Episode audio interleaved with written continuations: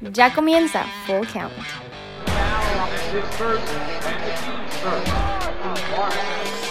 Y bueno, en acción de la NBA, la Asociación Nacional de Baloncesto. Sí, sí, es. En la traducción en español es así, ¿no? Asociación Nacional de Baloncesto. Em, los playoffs ya arrancaron y, y- vienen con, con algunas sorpresas. De la primera que quiero hablar y de la que me ha sorprendido más es de Golden State, que empezó pues ganando su primer partido, como pues creo que todos lo teníamos pronosticado, ante una escuadra de los Clippers que avanzó en octavo lugar, pero que no es tan impresionante como los demás equipos que están en playoffs. Pero ayer dejan ir una ventaja de 31 puntos. Es el único equipo en la historia que ha dejado ir una ventaja de 31 puntos y ha dejado de ir una ventaja de 3-1 en una serie de playoffs en la pues en, los playoffs, vale la redundancia. Entonces, lo de los Warriors eh, es una incógnita. ¿Por qué? Porque a lo mejor un equipo grande no perdería esa ventaja de 31 puntos, ni nosotros perderíamos una ventaja de 31 puntos en Tuncas. Y, vaya que, que somos malísimos. Este. Saludos a todos los Tuncas, por cierto. Que. Que. Que los quiero mucho. Pero. Sí. ¿Es preocupante lo de los Warriors? ¿O solo fue una ilusión? ¿Qué, qué opinas, Mamba? Pues yo creo que evidentemente fue un exceso de confianza que la verdad es que los Warriors, el equipo que ya tenían, tenían un muy buen equipo cuando empezaron sus- a escribir su, su- su historia con campeonatos de, de la NBA en los últimos años. Eh, luego agregaron a, a Kevin Durant y que yo creo que ya después de esto fue un abuso. Y ahorita de Marcus eh, Cousins, a Boogie Que estar fuera por el resto de la estará temporada. fuera por el resto de la temporada. Entonces, yo creo que eso es inevitable, que un, un equipo al sumar tantas estrellas, eh, verse tan, tal vez en tan superior en, en talento a la mayoría de los equipos, pues yo creo que conduce un exceso de confianza. Yo creo que eso le pasó a los Warriors. Eh, tienen mucho talento, tal vez puede ser que no tengan las mejores eh, actitudes. Y pues, yo creo que fue más bien eso. O sea, yo creo que Warriors se aprieta el acelerador, no habría quien los pare. La cosa es que en una temporada de 82 partidos, pues llega un punto en que te dosificas y así. O sea, Warriors tiene un equipo como para competir a los, los Bulls que acabaron con marca de, ¿qué era? 73-9. No, 72-10. 73-9 es de las Warriors. Los Warriors. Sí, rompieron ese récord. Tienes razón. Bueno, eh, 72-10 a los Bulls. Pero bueno, No tiene ganaron ese año. Los Warriors Fue el año que ganó que ganó LeBron. Eh, el regreso de 1-3. el- sí. la, perdida Bueno, de eh, 3-1. Esa, Eso- fue, esa fue sin Durant y lograron ese super récord. Exactamente. Y Ajá. también te habla de que los excesos de confianza no solo son este año, son también desde 2016, si no me equivoco. Sí, pero ahí yo creo que independientemente de que votaron esa serie, era, era, era una final pareja. O sea, Sí. Warriors contra Cleveland. Había mucho talento en ambos equipos. Ya después, cuando grababa Durant, ya era evidentemente favorito Durant. Pero bueno, este año tuvo un buen récord de Warriors, pero ni siquiera fue el mejor de la liga. O sea, tuvieron mejor récord eh, los Bucks de Milwaukee y los Raptors de Toronto. Entonces, yo creo que es parte de eso. Yo creo que, que los, que los Warriors se han, se han dosificado en exceso. Es, el partido de ayer fue clarísimo. Eh, pecaron de, de, suaves. Sin embargo, yo creo que los Warriors van a, van a dar la vuelta a esta página y no se van a quedar con los brazos cruzados porque fueron el mejor equipo de la conferencia oeste. Los Clippers pues, pasan como 8 y ayer fue un sobresalto impresionante. Nunca en la historia, como mencionaste, Chiqui, nunca en la historia habían, habían remontado 31 puntos en un juego de playoffs de la NBA. Yo creo que fue un accidente. Yo creo que los Warriors van a dar eh, el, paso a la siguiente ronda. ¿Les va a pegar lo de Cousins? Sí. Pero yo creo que sí se van a reponer de, de esto. Eh, Yo creo que va a quedar como una anécdota nada más. Muy desagradable para, para los Warriors, pero, pero sí, sí fue un accidente serio porque todo el mundo vio la humillación que les dieron porque ir ganado por 31 puntos en una parte del partido y que te den la vuelta, es, es, es humillante. Es Es, humillante. es votar un partido. Y la NBA es seguida en todo el mundo, no es un deporte aislado como a lo mejor la NFL o incluso hasta el béisbol en ciertos países, pero el- la NBA se ve en más países. Entonces, sí, fue una humillación terrible. Sí, me, me- me parece que... Y teniendo la cantidad de fans que tiene Golden State es aún mayor y también la cantidad de haters que tiene Golden State. Obviamente esto nunca se los van a dejar olvidar. Esto va a quedar para la historia de la NBA y para la historia pues de los Warriors. ¿Algo más que agregar a los Warriors, mamá? Sí, o sea, evidentemente cuando estaba comentando hace rato te puedes dosificar en la temporada, pero no te puedes dosificar en los playoffs y caer en esos excesos de confianza. Yo creo que esto le debe dar un baño tal vez de humildad a los Warriors, una lección que tal vez necesitaban en, esa etapa tan temprana en los playoffs.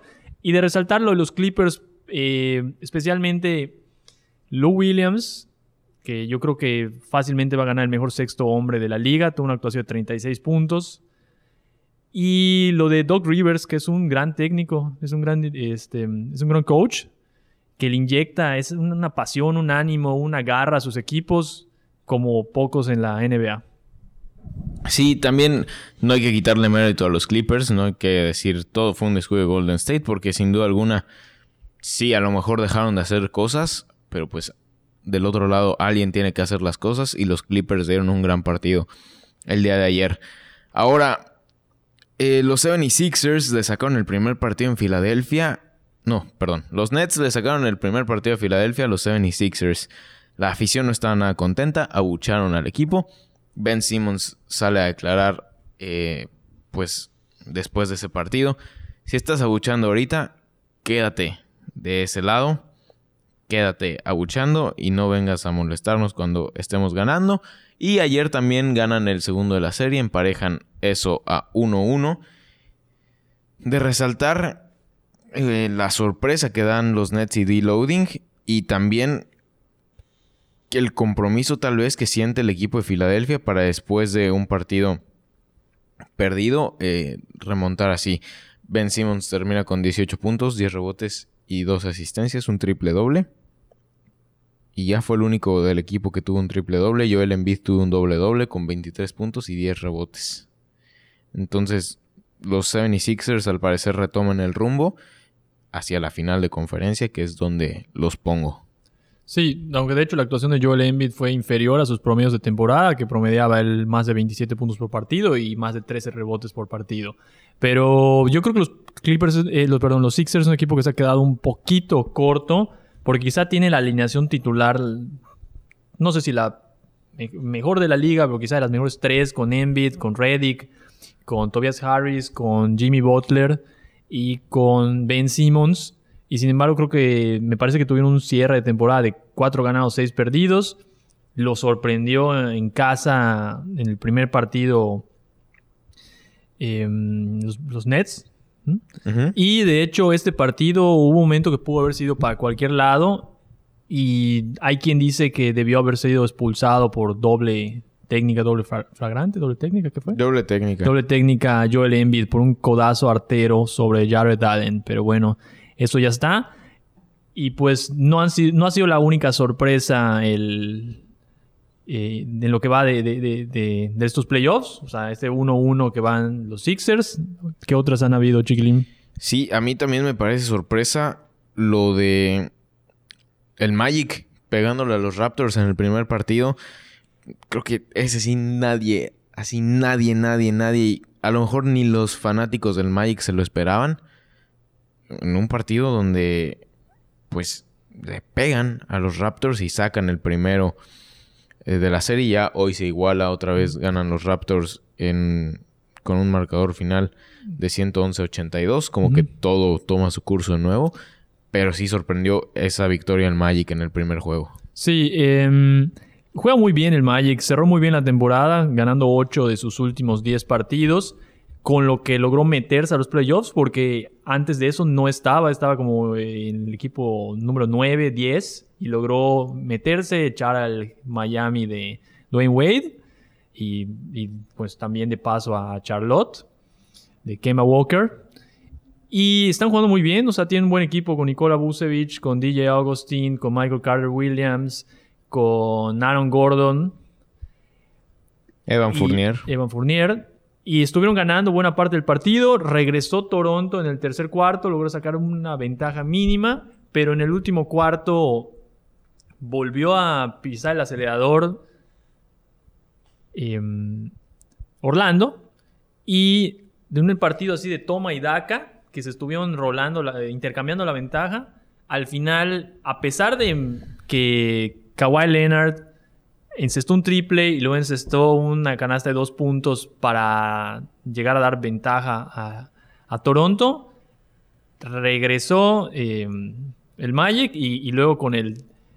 ¿Fue triple? De DJ Augustin. Sí, triple de DJ Augustin sentenció el juego. Y ya la última jugada fue un intento de tres de Kawhi Leonard que se quedó corto. Hoy gana Toronto. 82-111, un marcado bastante apuntado, pero el daño está hecho. Se lleva una victoria de, de gira el Magic para jugar los siguientes partidos en Orlando. Sí, hoy un, un partido muy destacado de Kawhi con 37 puntos y 4 rebotes, 4 asistencias y 2 robos para The Hand. ¿Cómo, cómo- cómo acabó hoy eh, Kyle Lowry después de su partido horroroso de cero puntos el, el primero? Kyle Lowry ya anotó en estos playoffs de 2019 con 22 puntos, 4 rebotes, 7 asistencias. Buen partido para Y del otro lado, en Orlando, Evan Fournier y DJ Augustin, que fueron como que los hombres principales de esa victoria ante los Raptors, pues hoy con un partido muy discreto, Evan Fournier con 10 puntos y 5 cinco rebotes y 3 asistencias, y DJ Augustin con 9 puntos, un rebote y 4 asistencias. Oye, estamos viendo que el Thunder está perdiendo ahorita, ya por 10 puntos. Y voy a decir algo que a lo mejor quienes escuchen esto no les va a parecer, pero a mí Russell Westbrook se me hace un jugador de temporada regular. Playoffs nomás no da el ancho, no tiene el, el fondo de equipo suficiente para, para llegar lejos. Yo creo que en el momento del, del City, de Oklahoma City Thunder cuando llegaron a las finales de la NBA, cuando tenían un equipazazazo. Pero fuera de eso, Russell Westbrook es un jugador de números en temporada regular. Playoffs no va a llegar a ningún lado. Creo, creo, me atrevo a decir que James Harden es otro de ese estilo. A mí, el Thunder está perdiendo por 10 puntos. Perdió el primer partido ya con, en Portland, eh, con una gran actuación de Damian Lillard. Yo siempre lo he dicho, a mí siempre me, me, me han odiado. Bueno, no, no, no, odiado, pero siempre me han reprochado el, el hecho de que yo llamo a Westbrook un jugador sobrevalorado. Yo llamo a Westbrook un cáncer para el Oklahoma City Thunder. Yo creo, yo, yo te apoyo totalmente en esa decisión. Eh, a lo mejor eh, alguno de aquí se une en el, en el concepto que está en contra ti, a lo mejor ya me lo tienen, pero yo siempre he sentido que Russell Westbrook no tanto sobrevalorado porque talento tiene y números tiene y responde en, temporada regular a la hora buena, pero llega a playoffs y como Globe Cantoya. Es un jugador que al darle prioridad a los números individuales, un stat padder, como se les conoce, nunca va a llevar a su equipo a ningún lado. Si no llevó a su equipo a algún lado con Durant y con Harden allá, ¿qué más quiere? No los va a llevar a ningún lado él solito. Lo quería demostrar, no lo ha demostrado. Sí, como dices, tiene talento. Es innegable la calidad de Russell Westbrook. Y no estoy peleado con eso. Eh, creo que pues no podemos esconder los números. Que, que no podemos esconder el promedio triple doble que ha tenido en las últimas dos temporadas. Podríamos Pero- decir que es un, es un caso Mike Trout de la NBA. No, Jugador, porque- jugador con números impresionantes en temporada regular, pero no va a llegar nunca a algo Mm, en los playoffs, en, los- en sus respectivos playoffs, porque Mike Trout nunca va a ser campeón de las grandes ligas. Russell Westbrook nunca va a ser campeón de la NBA. O sea, si llegara a suceder en 3, 4 años, probablemente me lo recuerden, me lo reclamen. Pero yo me atrevo a decir que ninguno de los dos va a ser campeón en su respectivo deporte. con la números diferencia, impresionantes. La diferencia entre Mike Trout y Russell Westbrook es que Russell Westbrook es un jugador pedante. Es un jugador que no hace vestidor y es un jugador que afecta al equipo por su actitud. Es un jugador al que el hecho de importarle tanto sus estadísticas individuales lo afecta tanto que lo lleva a hacer cosas que no son por el bien del equipo. Y, siempre se lo he reprochado la actitud que tiene al jugar eh, Russell Westbrook. Es una actitud que muchos le dicen intensidad, pero creo que lo confunden mucho. Intensidad la que mostraron los jugadores en los noventas, intensidad la que mostraba Jordan, intensidad la que mostraba, no sé, Dennis Rodman. Charles Barkley. Charles Barkley, los jugadores más intensos que te puedas imaginar y que puedas recordar de los noventas. Lo de Westbrook es un intento de rebeldía mal hecho. Ah, Creo que así lo definiría. Es un, es un intento de tratar de demostrar que es mejor a través de actitudes que no van. No sé, es, es un jugador que me desespera mucho, que yo siempre he considerado eh, que le hace más daño que bien a su equipo y que a mí en lo personal no, no me agrada para nada y que como tú comparto que nunca va a ser campeón de la NBA a, a menos que llegue un... A los Lakers con Ah, LeBron. No, no, no, a, a los Warriors con, con Steph o, o lo que sea. No sé, ¿qué opinas, De hecho, Mamba? de hecho, eh, como bien dices, ¿no? Es, es, ah, yo quise hacer la comparación en el sentido de que son jugadores que tienen unos números impresionantes en temporada regular, pero llegan los playoffs. claro, bueno, claro. Mike Trout creo que ha llegado dos años nada más, o un año, no, no me acuerdo cuando hablamos eh, del tema de Trout hace unos días. Pero a final de cuentas, el- la diferencia en el béisbol con la NBA, con, o sea, con el básquetbol, es que en la NBA, en el básquetbol, pesa más el, el individualismo. Claro. A diferencia de- del, del béisbol o de la misma NFL, en el que impe- se impera más el, el colectivismo que al individualismo. Entonces ahí, pues resaltan todas las miserias que tiene como persona. Como Claro. incluso en, la- en- ambos deportes hay, o sea, la NFL o en, en la Major League Baseball, hay ese tipo de jugadores. El caso clarísimo de Antonio Brown, ahorita con ya con los, con Oakland los Oakland Raiders. Raiders. Pero ese tipo de jugador que antepone el. Bueno, definitivamente nadie está peleado con su dinero, como fue el caso de Antonio Brown, que lo que exigía era una mejora salarial, pero, pero bueno, o sea, las actitudes que tienes, o sea, amigo, estás demostrando que tú eres más importante que el colectivo y nunca será así. En ningún deporte el individual va a superar a lo colectivo. Entonces, ahí son jugadores que, a lo mejor no con las actitudes de Russell Westbrook, we- perdón, Russell Westbrook tan obvias o tan descaradas como ha tenido eh, Antonio Brown los últimos días, pero, pero sí, sí, ese, ese estilo.